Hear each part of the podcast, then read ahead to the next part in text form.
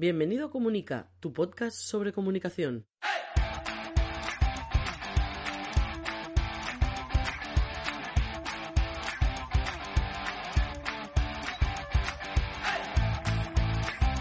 Capítulo 71 de Comunica, el podcast donde hablamos de qué hablamos, lo de cada semana, de comunicación, de relaciones públicas, de comunicación no verbal, de gabinete de prensa, de estrategia y de gestión de la marca personal y la marca corporativa. Y como siempre, mi nombre es Raymond Sastre, consultor de comunicación. Empezamos.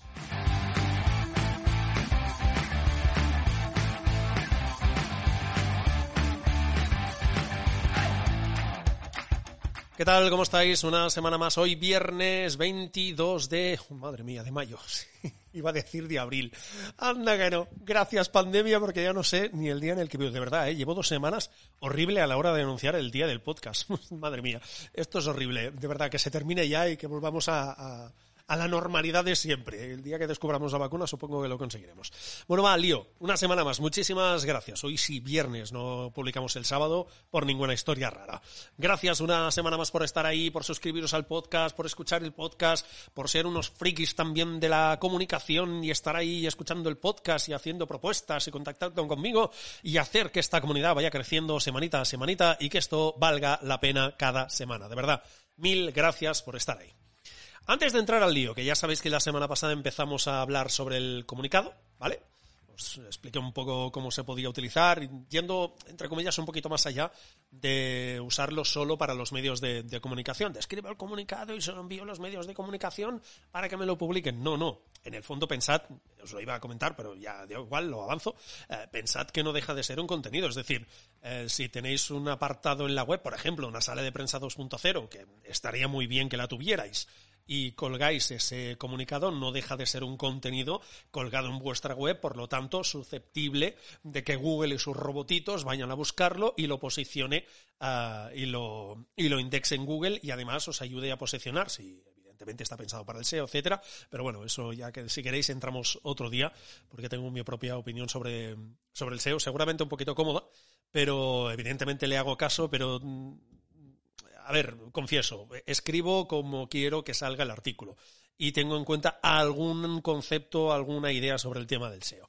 No soy un especialista tampoco, hay gente buenísima y que se gana la vida con ello y adelante las hachas, como diríamos aquí.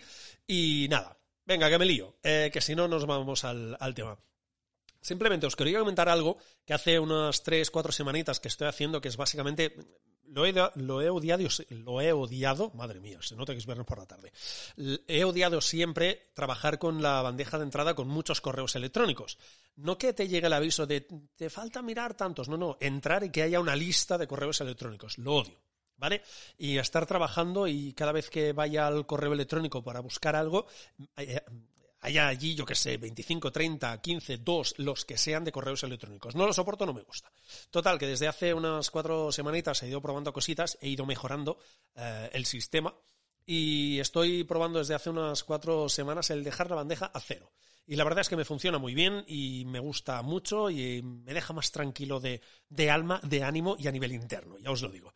Básicamente yo trabajo con Gmail, Así de simple, así de fácil, ni Outlooks, ni historias por el estilo, no, utilizo nada de eso. Y básicamente lo que hago es que cada vez que entre en el correo, evidentemente no la primera vez, porque hay unos correos y me los tengo que liquidar, tengo que cerrar esas carpetitas, em, uso un sistema que para mí es muy fácil, muy simple, muy sencillo, pero la verdad es que, me funciona. Ya os digo, ¿eh? para tranquilidad propia y no estar cada vez que entre en el correo, madre mía, 25 correos que tengo pendientes aún para resolver. No.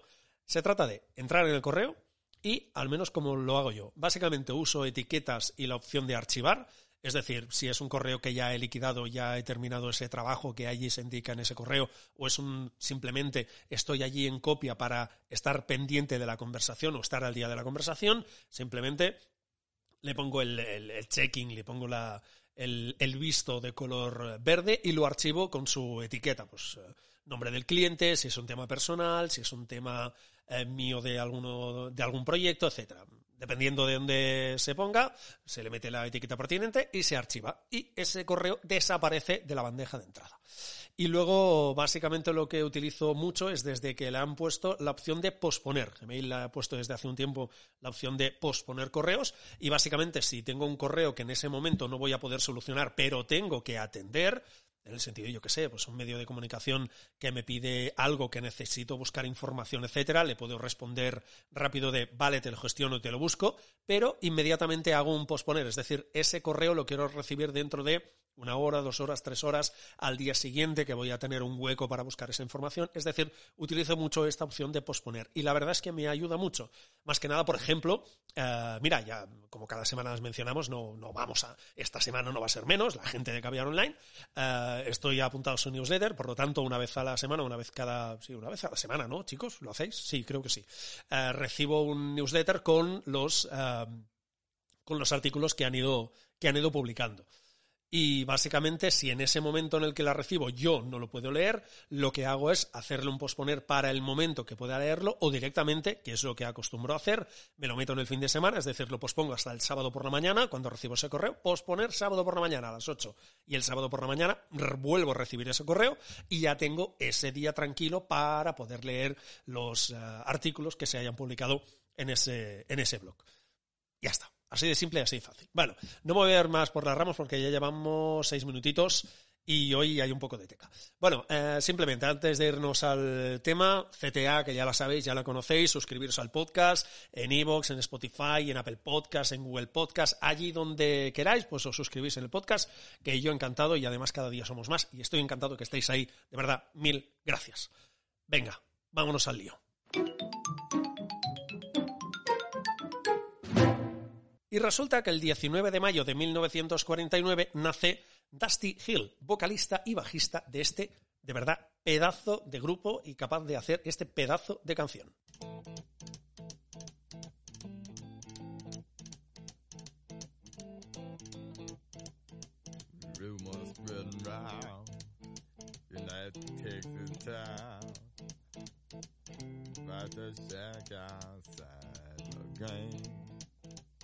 You know what I'm talking about. Just let me know if you wanna go to that whole mile on the range. They got a lot of nice girls.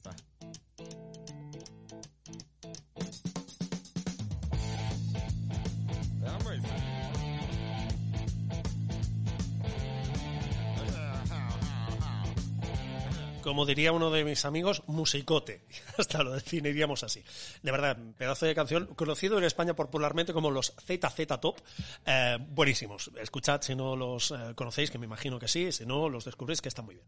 Venga, el lío. El tema de la semana. Escribir el comunicado. La semana pasada os comenté un poquito cómo podemos usar ese comunicado para salir en los medios, o al menos intentar salir en los medios de, de comunicación, pero también darle, entre comillas, una pequeña vuelta al comunicado y no quedarnos solo en ese texto que enviamos a los medios de comunicación, sino aprovecharlo para comunicación propia. Es decir, a día de hoy no son imprescindibles los medios de comunicación para comunicarse y llegar a nuestros grupos de interés. Son muy importantes, yo diría que sí, son imprescindibles, porque te ayudan a llegar a más gente, pero no son únicos. La empresa, vuestra marca, tiene sus propios canales de, de comunicación algo muy fácil de ver y de entender, vuestra web es un canal de comunicación y vuestras redes sociales son un canal más de comunicación. Bueno, pues usad ese comunicado para comunicaros, ya que sirve para eso.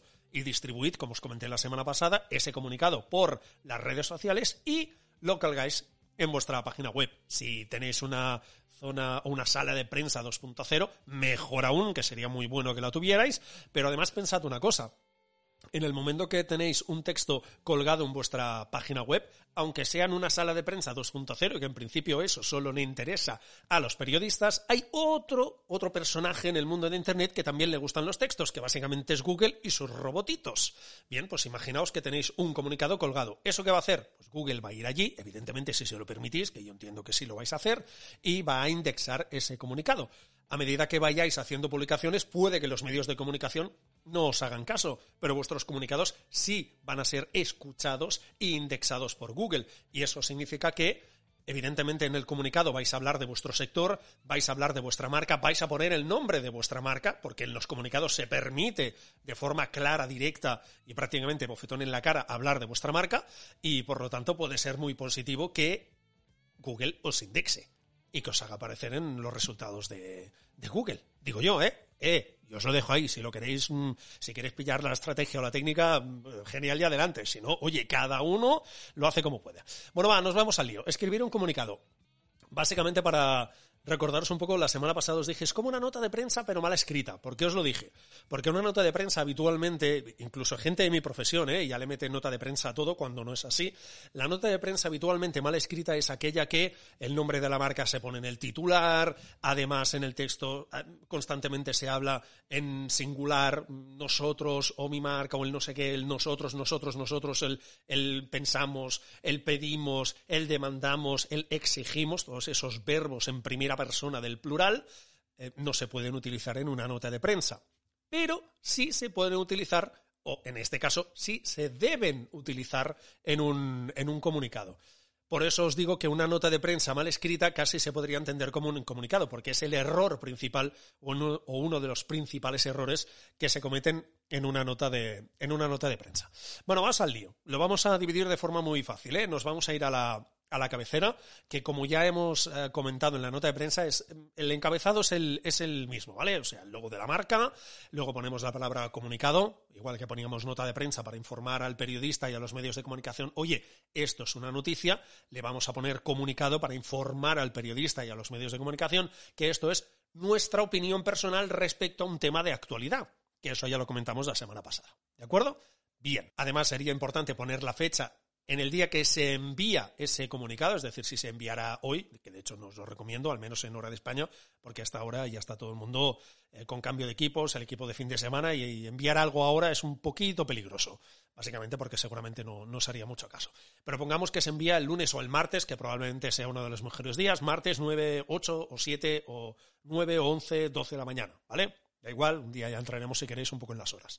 Bueno, lo enviamos un martes por la, por la mañana pues el, día que se envía, ese día eh, es el que debe constar en, la, en el comunicado. Es decir, si es día 25, 26, si es día 26, pues en el comunicado, en el envío, en ese PDF y en el cuerpo del correo, debería poner 26 de mayo de 2020. No día 22, ni 21, ni 18, que es cuando la escribí. No, no, es el día del envío. Así de simple, así de fácil. Y tiene una explicación muy fácil que ya la dimos en la nota de prensa. Tú imagínate un periodista que recibe cientos y cientos de correos electrónicos o decenas y decenas y decenas de correos electrónicos que recibe uno y que pone comunicado. Estamos a día 26, se pone comunicado el 18. Va a decir, uh, esto está caducado, adiós. ¿Verdad que no queréis correr ese riesgo? Pues oye, si se envía el día 26 en el correo electrónico, en el texto del comunicado ponéis día 26. Así de simple y así de fácil. Venga, seguimos. Titular. Ya sabéis que soy muy maniático con los titulares y que considero que son los momentos en los que deberíais dedicar más tiempo a la hora de, escribir. Por lo tanto, sentarse a pensar muy bien el, titular. Sobre todo, jugad con tamaño más o menos 25, no bajéis mucho ni subís mucho, ¿vale? 25, que se vea que es un titular, pero que sin que parezca, yo que sé, que estáis pintando ahí un cuadro que la mitad del papel es mancha negra de titular. No sé, jugad sobre el tamaño 25, 24. Jugad un poco por allí, no, no, no bajéis mucho más, porque si no, prácticamente no habrá diferencia entre el cuerpo o el, tamaño del titular y el tamaño del cuerpo, ¿vale? Que haya un, poco de diferencia, que se vea bien lo que es un titular, que sea fácil de leer, ¿vale? Dos, máximo tres líneas, de hecho os diría, si podéis hacerlo en dos, hacedlo en dos. La tercera línea de entrada os la prohíbo pero a veces mm, por mm, situaciones, porque es imposible, ya intentas arreglarlo todo, ya intentas hacerlo todo, etcétera, etcétera, eh, y te salen tres líneas. Bueno, pues te salen tres líneas y no pasa nada. Ya os digo, también por eso os digo, jugad, jugad sobre el tamaño 25. Es decir, oye, mira, me salen cuatro líneas o me salen tres líneas, oye, si de 25 lo bajo a, yo que sé, a 23 o a 22, pues mira, podemos jugar. Aún se ve la diferencia entre el titular simplemente a nivel visual que se vea bien lo que es el titular y que se pueda leer bien lo que es el titular, ¿vale? Por lo tanto, dos líneas máximo de titular, sí existe la opción de hacer una tercera, pero de entrada dos líneas, ¿vale? Sobre todo, que este es otro de los eh, clásicos, sin punto final, porque hay gente que escribe titulares y, como es una frase, ¡pum! punto final. No, ese punto no existe. Es un titular. Es como los titulares de los periódicos, de las revistas, de las publicaciones. ¿No hay punto final? No pues tampoco lo ponéis vosotros, ¿vale? Luego podéis incorporar uno o dos subtítulos. Si no os queréis complicar la vida, que yo os recomiendo que no os compliquéis la vida, no los pongáis, ¿vale? Los subtítulos, igual que dijimos en la nota de prensa, es cuando tenéis mucho material a nivel eh, informativo, es decir, hay mucho a comentar, todo es noticiable eh, y, y son, podríamos decir que son los tres titulares que podría tener el comunicado, ¿vale? Pensad así si queréis. Si el comunicado puede tener tres titulares distintos y los tres son con, con información, con chicha, si me permitís la, la palabra, podéis poner los uno, dos subtítulos. Pero si no, de verdad, no os compliquéis la vida, curraos mucho el título y los subtítulos no os preocupéis. Es mejor currarse el título y currarse el texto que no tener la obsesión de voy a meter un subtítulo siempre o dos subtítulos siempre. Si da para dar dos subtítulos, se ponen. Si no, no. ¿Vale? Punto. Ya está. No os compliquéis la vida. Vale, os pongo ejemplos de, de titulares. ¿Por qué? Porque hay, eh, iba a decir, hay una guerra, no, ni hay una discusión, cada uno lo hace un poco a, su manera. Lo digo y, y, os lo pongo con este ejemplo. ¿eh? Mira, los autónomos de España pedimos nuevas líneas de financiación para salir de la crisis. Y luego sería, los autónomos de España piden más líneas de financiación para salir de la crisis. A ver, si vamos a, ser muy, muy, muy, muy estrictos, de hecho, lo bueno debería ser el primer título, es decir, los autónomos de España pedimos, es decir, primera persona del singular, nosotros pedimos esto, ¿vale? Estamos diciendo que en un comunicado se trata de que la marca se posicione respecto a un tema de actualidad, lo lógico es que el titular también sea así. Lo que pasa es que yo no lo hago. Yo lo que hago son titulares informativos, por algo muy simple porque un titular de un periódico, de un medio de comunicación, es decir, ese titular que se va a publicar, jamás va a ser un pedimos. No va a ser una primera persona, va a ser una tercera persona. Casi siempre, en el 99,9% de los casos de los titulares, si no leed periódicos y leed revistas, publicaciones o que queráis, portales informativos, siempre se hacen en tercera persona. Piden, exigen, demandan, ha pasado esto, ha pasado aquello, ¿vale? Lo que sea. Por eso digo, si eso es lo que va a salir publicado, a mí como me gusta ponérselo fácil o lo máximo fácil posible a los medios de comunicación y a los profesionales que están trabajando, yo por eso no hago o intento no hacer titulares en primera persona del singular. Hay en primera persona el plural, disculpad, o del singular, dependiendo del comunicado, aunque sería bastante complicado hacerlo así. Y yo lo que hago son titulares informativos, es decir, en tercera persona.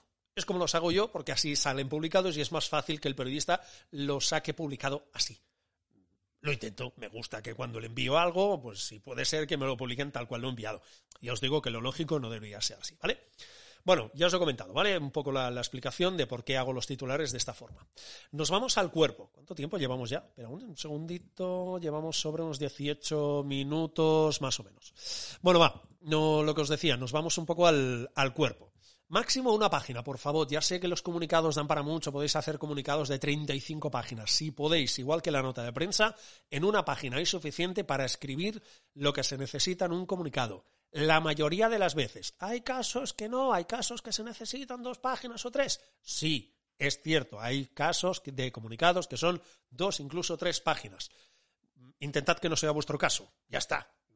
Os lo pongo así de fácil. Si podéis hacerlo en una página, muchísimo mejor. ¿Por qué? Porque el periodista va a tener menos trabajo en ver lo que le queréis contar. No os preocupéis que si el tema le interesa, os va a llamar. Lo más probable, os va a llamar para pediros más información. ¿De acuerdo? Bien. Como os digo, cuerpo, esos párrafos que van a incorporar, se van a incorporar después del, texto. Máximo, lo que os digo en la página, cuerpo 11-12, dependiendo de la fuente que uséis, ya más o menos, que si la Verdana, que si la Tahoma, que si la Arial, que si la Calibri, que si la Conforta, cada uno utiliza un poco eh, su letra, jugad con eso. 11, 12, que es más o menos eh, los cuerpos habituales. Times New Roman 12. La Times New Roman, si podéis, no la uséis, utilizad solo la, las de palo, las que no, las sans serif, ¿vale? Las que no tienen serifa, esas colitas que tienen las letras. Si podéis usar que no tengan colitas, mejor, se lee mejor. Venga, párrafos ya sabéis que soy muy pesado con el tema, pero es que creo que es importante, párrafos de máximo 5 o 6 líneas, no más, ¿de acuerdo? Porque a nivel visual es más fácil de leer tres párrafos de 5 líneas que no un párrafo de 15. Y hay párrafos de 15, os lo digo, he visto comunicados así. Y luego, eh, sobre todo, se trata de contar cuál es vuestra posición respecto a un tema, ¿vale?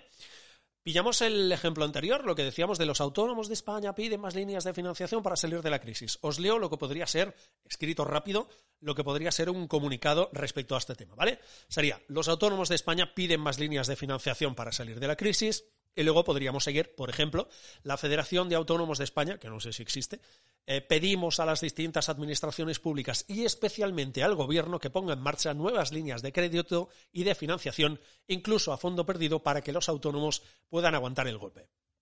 Queremos recordar que según el mismo Instituto Nacional de Estadística, el 96% del tejido empresarial español está formado por autónomos y por pequeñas empresas y solo un 4% de las empresas tiene más de 10 trabajadores.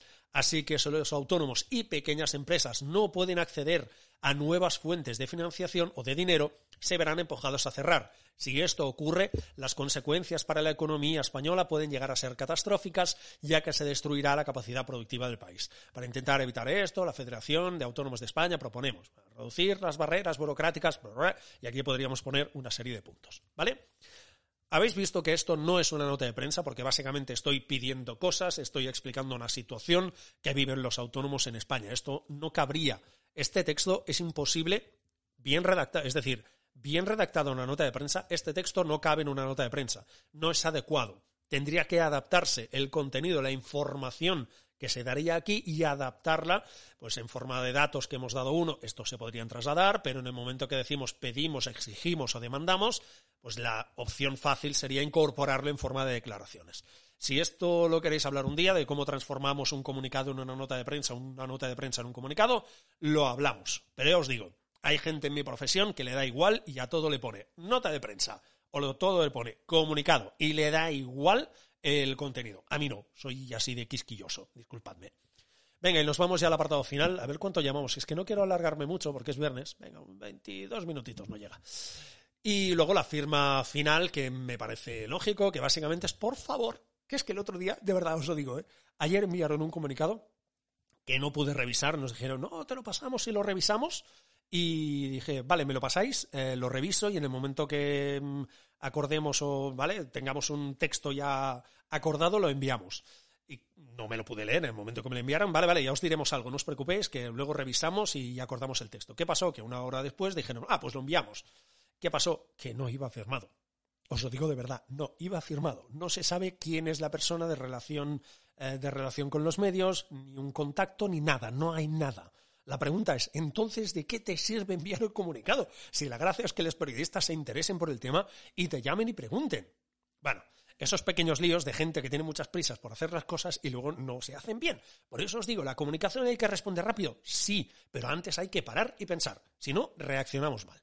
Por lo tanto, firma del comunicado, igual que la nota de prensa, todas las facilidades del mundo, ese debería ser siempre vuestro chip a la hora de comunicaros eh, con vuestros grupos de interés incluso con los medios de comunicación, es decir, ponerles las cosas fáciles. Eso significa nombre, apellido, eh, si es director de comunicación, si es responsable de prensa, lo que sea, da igual. Un teléfono eh, fijo, un teléfono móvil, un correo electrónico, una página todo lo que podáis darle. Eh, tampoco nos pasemos y empecéis a darle 40.000 teléfonos ni todas las direcciones de, las redes sociales. No, lo básico, nombre, apellido, teléfono de contacto, correo electrónico, etcétera. O sea, un mínimo básico para poder contactar con alguien de las personas de la marca que ha enviado ese comunicado.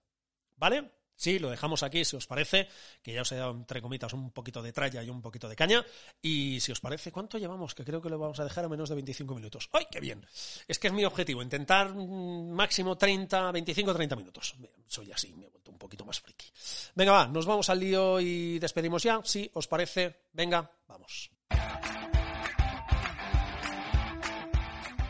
Pues nada, ya lo sabéis, bueno, ya tenéis más información sobre cómo hacer o escribir un comunicado. De verdad, si tenéis dudas, preguntas, que estoy aquí para esto. O sea, me encanta hablar de comunicación, me encanta ayudar a la gente y ya sabéis que uno de los objetivos de mi vida es que las empresas comuniquen mejor. Por lo tanto, si tenéis dudas, por favor, contactad conmigo, que ya lo hacéis, pero dudas sobre el comunicado, me contactáis más si hace falta, ¿vale? De verdad, gracias por estar ahí, por escuchar el podcast, por suscribiros en Spotify, en Evox, en Google Podcast, en Apple Podcast, en, TuneIn, en en Alexa no os podéis suscribir, pero también escucháis a través de Alexa. De verdad, mil gracias por vuestros mensajes, por todo. Descansad este fin de semana, recargad pilas, todo. Y nos escuchamos el próximo viernes.